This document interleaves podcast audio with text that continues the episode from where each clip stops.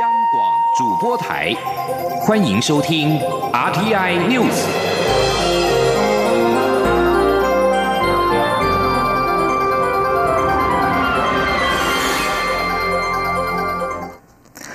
各位好，我是张水华，欢迎收听这节央广主播台提供给您的 RTI News。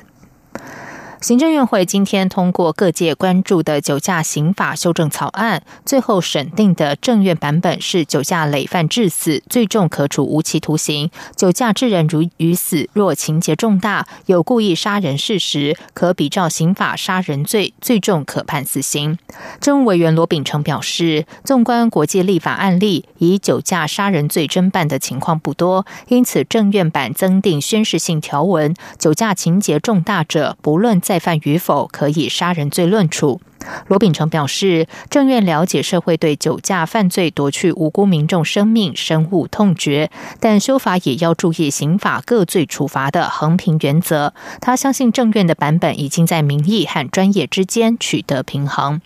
立法院司法法制委员会今天也同步审查由朝野立委所提出的刑法修正草案，但朝野立委在审查过程中，针对酒驾致死法定刑度最重可处无期徒刑、死刑的关键条文没有共识，最后主席裁示条文保留，送交协商。记者刘玉秋报道。酒驾夺命案件不断发生，社会舆论要求修法声浪高涨。行政院、立法院司法法制委员会二十八号同步审查有关提高酒驾刑责的刑法修正草案。由于朝野立委所提出的版本多达二十九版，修法重点包括加重酒驾刑度、酒驾致死最重可处无期徒刑、死刑，以及提高罚金额度与酒驾累犯是否适宜境界等。而针对行政院所拍板的最终修法版本为酒驾累犯最重。可处无期徒刑，但情节重大者可比照杀人罪论处，最重仍可处死刑，则由民进党立委由美女民意以修正动议方式共同提交委员会讨论。不过，经过巡查、逐条审查了一整天后，朝野立委对于酒驾致死的法定刑度提高虽然有共识，但对于关键酒驾致死最高法定刑度的刑法第一百八十五条之三，要处无期徒刑还是死刑，则没有共识。最后会议主席民进党立委段宜。康才是全案保留，送交朝野协商。对于有立委在审查过程中质疑，政院版为酒驾累犯最重可处无期徒刑，情节重大者才依杀人罪论处可判死，是打假球，无法落实酒驾零容忍。法务部次长蔡必仲再度以德国汉堡市士林地检署日前起诉的个案解释，由具体案例可以看出有无故意杀人论处，供法官判刑参考。根据他的那个酒测值。还有他的那个行车记录器啊，他先撞撞撞伤了一个，完全都没有没有踩刹车，闯红灯，然后撞死人。那我们的检察官就用这个杀人罪来起诉。那至于说你再犯呢？所谓的再犯就是说你曾经你有酗酒，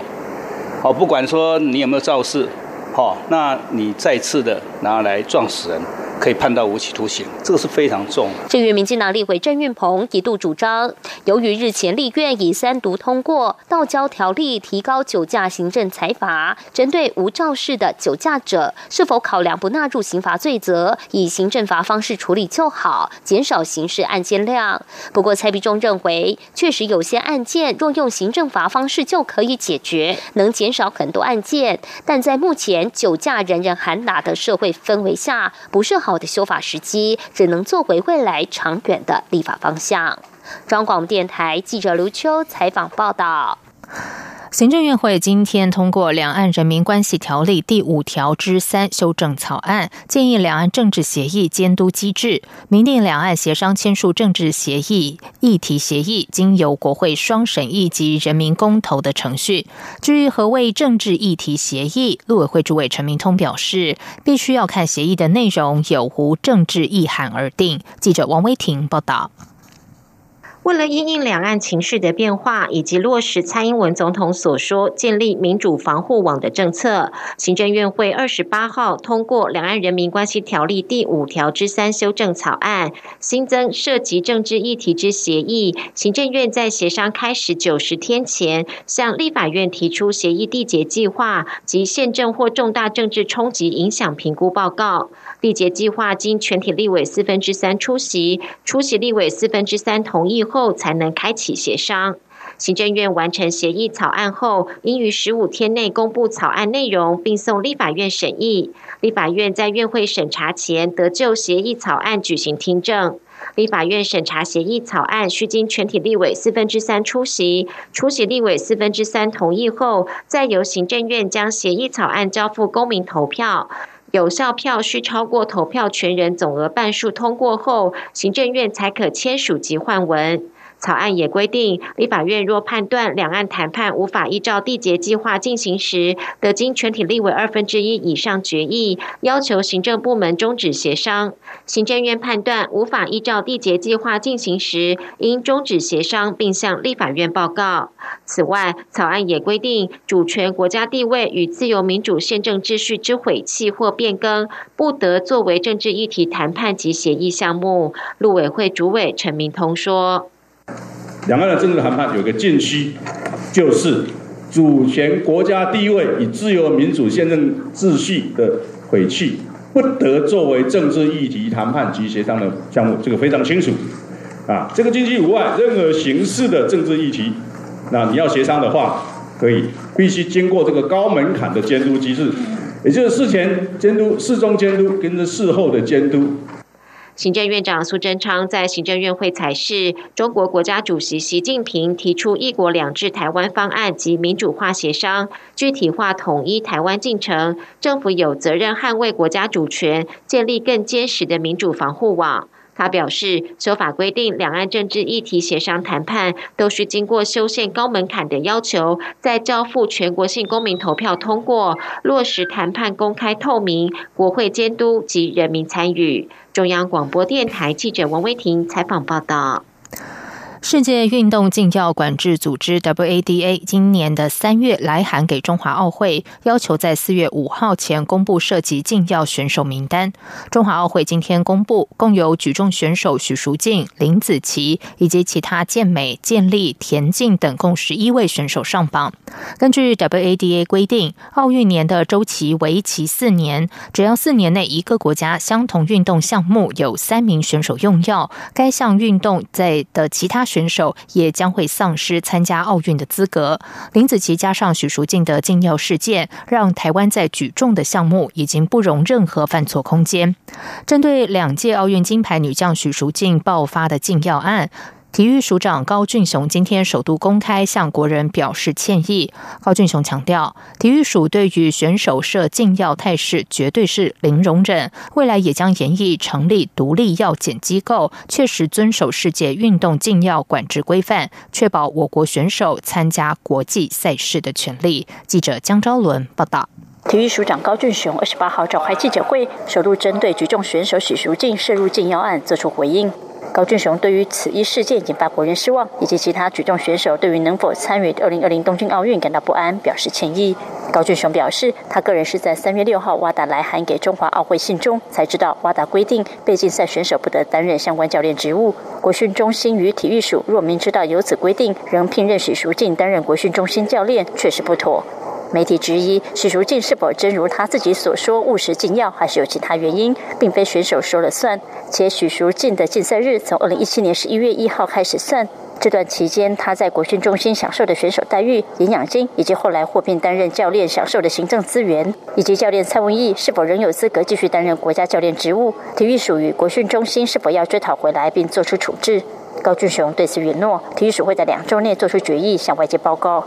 高俊雄表示，体育署对于选手违反禁药的态度是零容忍。目前当务之急就是根据最新运动禁药管制规范，重新解释国内药检行政管理流程，同时也有必要尽速成立独立的国家药检行政机构，确保选手参加国际赛事的权利。高俊雄说：“确保我们选手参加国际赛的的权利，哈，我们一定要遵守国际。”奥会哈跟挖达哈相关的一些规范哈。那也就是说，就禁药这件事情来讲哈，我们体育署的呃这个政策态度就是零容忍哈。那同时呢，我们也会呃研议对于我们台湾成立 NADOS，也就是一个独立的。国家药检的中心这个机构哈，我们会研议可行的办法哈。至于举重选手郭幸存是否可能因为许淑净涉入禁药案，连带影响到二零二零东京奥运参赛权，体育署表示，依照二零二零东京奥运反运动禁药规定，若有选手三次或以上违反禁药规定，且经过国际举重协会或反禁药组织裁处，国际举重协会得取消该会员国东京奥运参赛权。目前在此资格赛期间。台湾并没有选手遭到国际惩处，但体育署还是保持审慎态度，会在确认所有规范，维护选手参赛权益。中国电台记者张昭伦台北采访报道。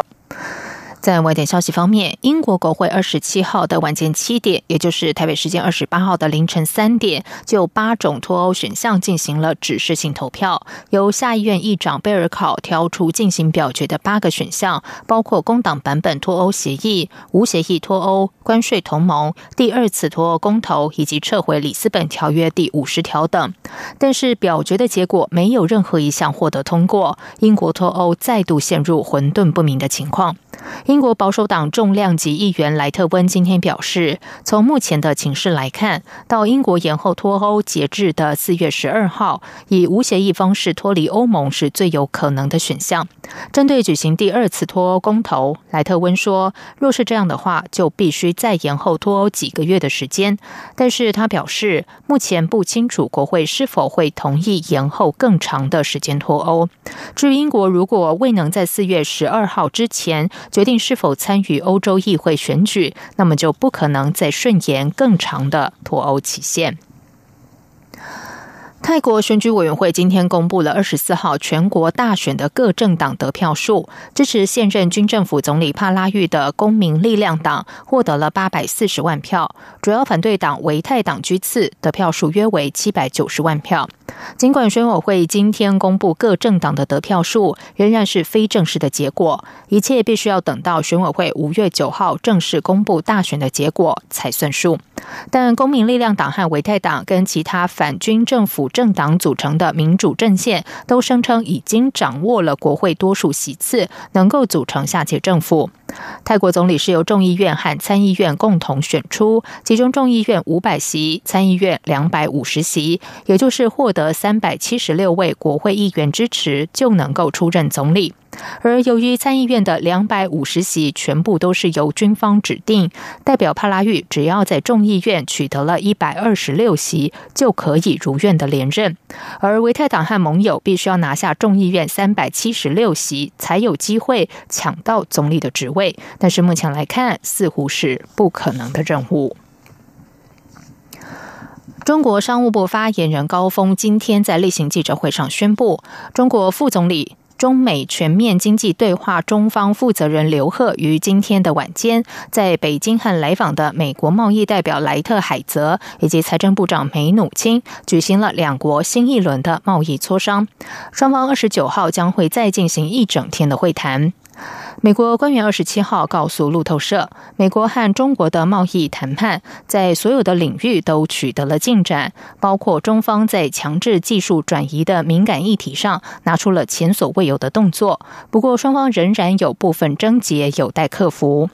路透社访问四名川普政府的政府高层，有一名官员指出，中方已经拿出内容更甚以往的建议，增加双方达成协议的希望。不过，全部受访的官员都不愿意说明谈判的时间表，而其中的一名官员表示，制裁保障和协议最终的落实机制，目前仍然是双方的症结。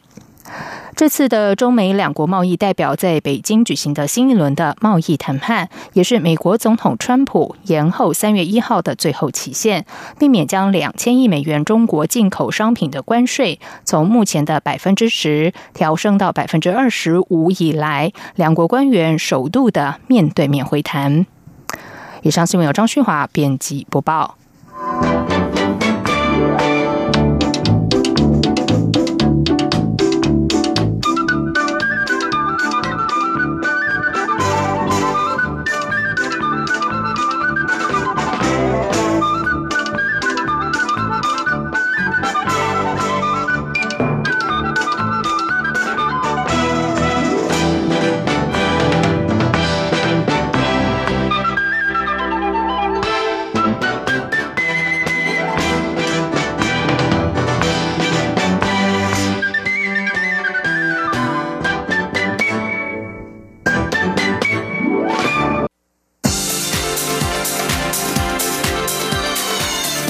是中央广播电台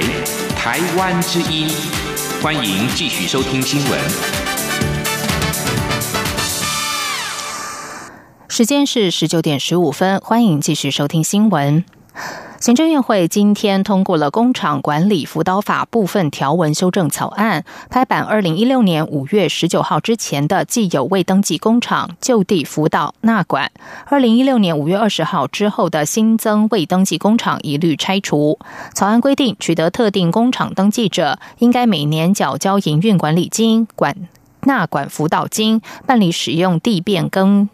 编定时应缴回馈金，至于回馈金收取的准则，则是由经济部会同相关主管机关来定定。修法也赋予地方政府应该对农地工厂采取管理及辅导措施。草案三读通过之后六个月内，地方政府必须提报未登记工厂的管理辅导计划。对于不配合处理违章农地工厂的地方政府，王美花表示，中央将减拨补助款或以其他措施处置。对于学者提醒，违章工厂、农地工厂未来就地合法之后，必须要严格管理污染的问题。经济部下午指出，低污染的未登工厂需要在新制上路两年内申请纳管，并且于十年内成为特定工厂。如果特定工厂违规，必须限期改善，并且可以罚还，而且金额是一般工厂违规罚还的十倍。如果没有改善，将废止特定工厂登记，予以断水、断电、拆除。记者谢嘉欣报道。为守护农地环境，行政院敲定工厂管理辅导法修正草案。二零一六年五月二十号以后，新设未登记工厂将断水断电拆除。五二零前设立者需全面纳管。其中，经济部推估约有两百七十三家属于中高污染产业者，将辅导转型迁厂或关厂。至于低污染的未登记工厂，新制上路两年内需申请纳管，并与其他已零登工厂一样。都要在修法后十年内取得特定工厂登记。不过，学者认为，以目前农地工厂乱象，有的工厂分布呈现点状，有的则集中污染，还有些是临近河川。未来若合法化，经济部需严格管理污染问题。对此，经济部强调，此次修法就是希望能够全面纳管、资讯透明化，以利后续加强稽查。同时，也希望业者落实自主管理，特定工厂如有违规，将加重处罚，罚款金额是十万到五十万元，为现行一般工厂的十倍。如未在三个月内限期改善，也将废止登记。经济部中部办公室检任技正云瑞龙说。政府让你有机会能够改过自新，就是希望你不要再做坏。如果假设你做坏，第一个加重处罚，第二个就废止你的工厂登记，让你不能再经营。跟我们原来工厂管理辅导法，我们是罚一万到五万，它比较重。第二个部分呢，按照违反土地相关的法规，就是区域计划法或都市计划法或建筑法违建这个部分，它是罚六到三十万，所以它十到五十万。从这个比例来看，跟相关的法系的比较，我们是比较重。经济部指出，取得特定工厂登记者，除非是继承者，否则不能变更负责人或合伙人，同时也不可以转供他人设厂、变更事业主体、增加场地厂房及建物面积，更不能增加或变更为中高污染产业类别及主要产品。中央广播电台记者谢嘉欣采访报道。立法院外交及国防委员会今天针对前建国造执行进度举行秘密会议。会后，国防部长严德发表示，目前已经完成合约设计阶段，下一步就要进入细部设计阶段。首艘原潜舰二零二四年下水的计划没有改变。而与会立委也透露，海军在建案过程中确实遭遇到中国的打压，使相关合作商临时放弃。因此，立委也勉励海军一定要更加做好保防工作。记者肖兆平报道。有关海军战力提升的浅舰国造案，海军建案以来就保持高度机密，生怕资讯提前曝光而影响建案。为了配合国会监督，海军二十八号应邀到立法院外交及国防委员会，针对浅舰国造执行进度提出机密报告。国防部长严德发会后受访表示，目前设计阶段所需要的输出许可都已经拿到，准备要进入下一阶段的细部设计，其中。包含建造、施工蓝图等。二零二四年第一艘原型舰下水的规划没有改变。民进党籍赵伟、蔡世应会后表示，目前第一阶段的合约设计已经完成，即将进入细部设计阶段，预估二零二零年下半年就会开工。蔡世应也说，他在秘密会议中询问海军，这过程遭遇的最大辛苦是什么？而海军官员坦言，是中国打压。他说，海军说到，其实最大的问题还是在于，呃，对岸中国的打压啦。哈，他们就讲了，他们有几个。呃，签约商本来已经谈的都差不多了，看完准备要签约前一两天、前两天，就面对中国的压力而退缩、缩手或者放弃等等哦。那这也是表示说，这个中国对台湾获取潜舰这件事情是极尽打压之能事。我们我也要求海军在这部分我们的后续的保密跟工作、保防保密的工作要继续努力做下去。为了向国会证明潜舰国造进度无虞，海军除了提出合约设计阶段共七百多项的文件外，包含系统。装备的相关文件也一一在列。与会的民进党立委赵天麟就说，不管是系统还是查核机制，海军都确实提出证明文件，让他对潜舰国造如期如职完成的目标更有信心。他说，包括说潜舰国造相关的证照、相关这个呃各方面系统是否得到了确切的保证。然后以及在新店的进度上面，是不是有在查核的机制上面是否完备？啊，都做了很多的垂询。嗯，那呃，事实上，这个国防部、这个海军，好，跟这个国建国造的机呃这个主责者，都确实的提出了强而有力的啊证明。那所以我们对于。啊，这个海军的努力，觉得特别的嘉许，然后也对于潜舰国造如职如期的完成更有信心。赵天麟也说，会议中朝野立委对于海军的积极准备都给予肯定，也期待潜舰国造能顺利成功。中央广播电台记者肖兆平采访报道。高雄市长韩国瑜结束港澳中的访问行程，在今天中午返台，并且在高雄小港机场受访。对于此行拜会中联办和国台办引发争议，甚至可能被开罚，韩国瑜批卖台说非常无聊。他质疑高雄市长哪有权利卖台？在谈到高雄未来和厦门的交流时，韩国瑜表示。除了要帮青年打造创业基地、加强体育和各种商业企业交流外，高雄港和厦门港未来也会会有合作的机会。国民党中常会将于四月十号通过党内总统初选作业时程和要点，为尽速化解初选争议。国民党主席吴敦义将会亲自或委派党内干部拜会高雄市长韩国瑜。对此，韩国瑜今天表示，他一定会热情接待。记者刘品希报道。国民党中央力推高雄市长韩国瑜参与党内总统初选。党主席吴敦义继征召领表后，二十七号受访时再抛出特邀的说法。对于是否会与韩国瑜面对面谈，吴敦义表示，他会在适当的时间采取应有的步骤。党内人士则说，吴敦义不一定亲自拜会，也可能指派秘书长曾永权或组发会主委李哲华，在四月十号前分别与韩国瑜以及表态参选的新北市前市长朱立伦、立法委员王金平三人沟通。对此，韩国于二十八号结束港澳中访问行程返台，在机场受访时表示，如果吴敦义到高雄看他，他一定热情接待。至于是否愿意参加初选，韩国瑜则再次重申，到目前为止，选总统不在他的考量之内。他说：“如果吴敦义主席来高雄看我，我一定热情接待，没有问题。”朱立伦二十八号出席活动受访时则重申，如果党要征召，就大大方方的征召，希望胡敦义尽快跟韩国瑜见面，表达党中央与党员的期待。他说：“如果韩市长能够接受征召，那整件事情就很单纯，那我们就大大方方的征召，全党团结一致，打赢胜仗。”王金平二十八号下午则前往青燕教育基金会拜会国民党前主席洪秀柱。对于党中央不断更改说法，是否希望能够尽快定案？王金平受访时说：“这是是非，大家自有评论，他都尊重。你不尊重又怎么样呢？”至于最后如果真的特邀韩国瑜参选，能否接受？王金平表示，他尊重，但尊重跟接受的意义不太一样。他当然希望最后能够公平，也希望党中央所做的任何一个决策，能够让全党都乐于团结，这比较重要。央广记者刘聘熙在台北的采访报道。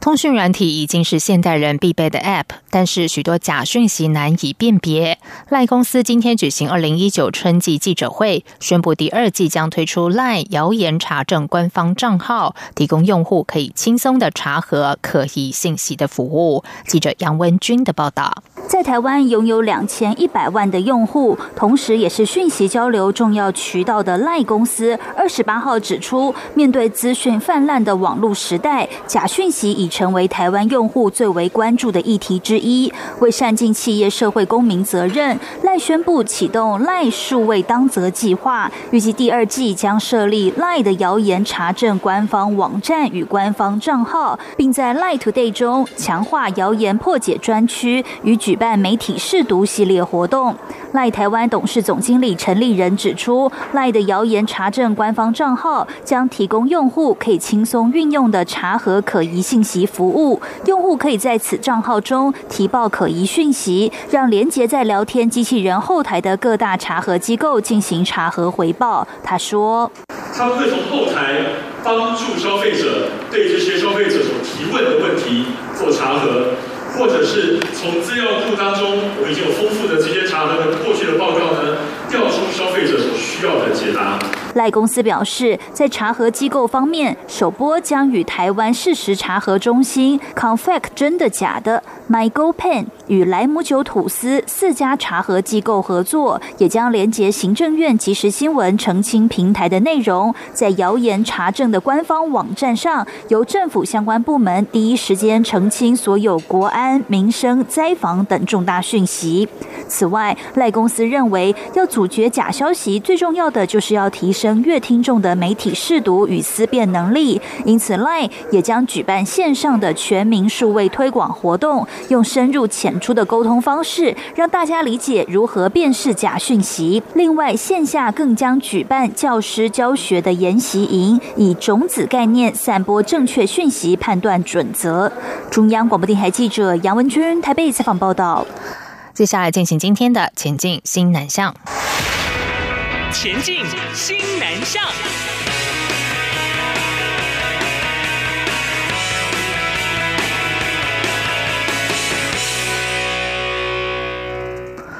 为了鼓励新创团队实实践新南向创业的构想，带动新南向创新创业风潮，国立台湾科技大学和新育成中心率领欧法创智。一群绿能科技等五家新创企业赴泰国拓展海外市场，并且和泰国企业进行交流。驻泰国代表处经济组的协助安排之下，该团二十七号和泰国工业总会 FTI 进行商业座谈，由台科大创新育成中心执行长郑兆军和 F。T.I. 的贸易投资促进委员会副秘书长共同主持，泰方邀请了八家厂商参与座谈，台泰双方进行创业经验分享。驻泰代表处表示，这次的会谈情况热络，成果丰硕，不仅有效协助创业团队加速成长，并有效促进国际创新创业的发展。